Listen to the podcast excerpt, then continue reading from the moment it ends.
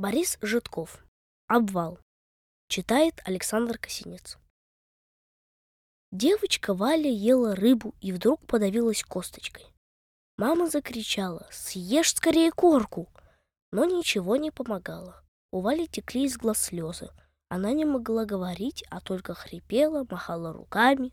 Мама испугалась и побежала звать доктора. А доктор жил за 40 километров. Мама сказала ему по телефону, чтобы он скорее-скорее приезжал. Доктор сейчас же собрал свои щипчики, сел в автомобиль и поехал к Вале. Дорога шла по берегу.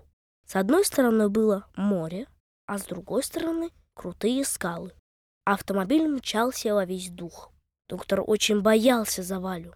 Вдруг впереди загремело, и шофер остановил автомобиль. Эта одна скала рассыпалась на камни и засыпала дорогу. Ехать стало нельзя, и доктор чуть не заплакал. Оставалось еще далеко, но доктор все равно хотел идти пешком. Вдруг сзади затрубил гудок. Шофер посмотрел назад и сказал, «Погодите, доктор, помощь идет!» А это спешил грузовик. Он подъехал к завалу. Из грузовика выскочили люди.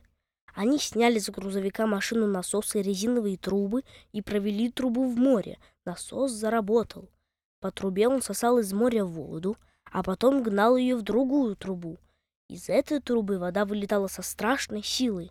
Она с такой силой вылетала, что конец трубы людям нельзя было удержать, так он трясся и бился.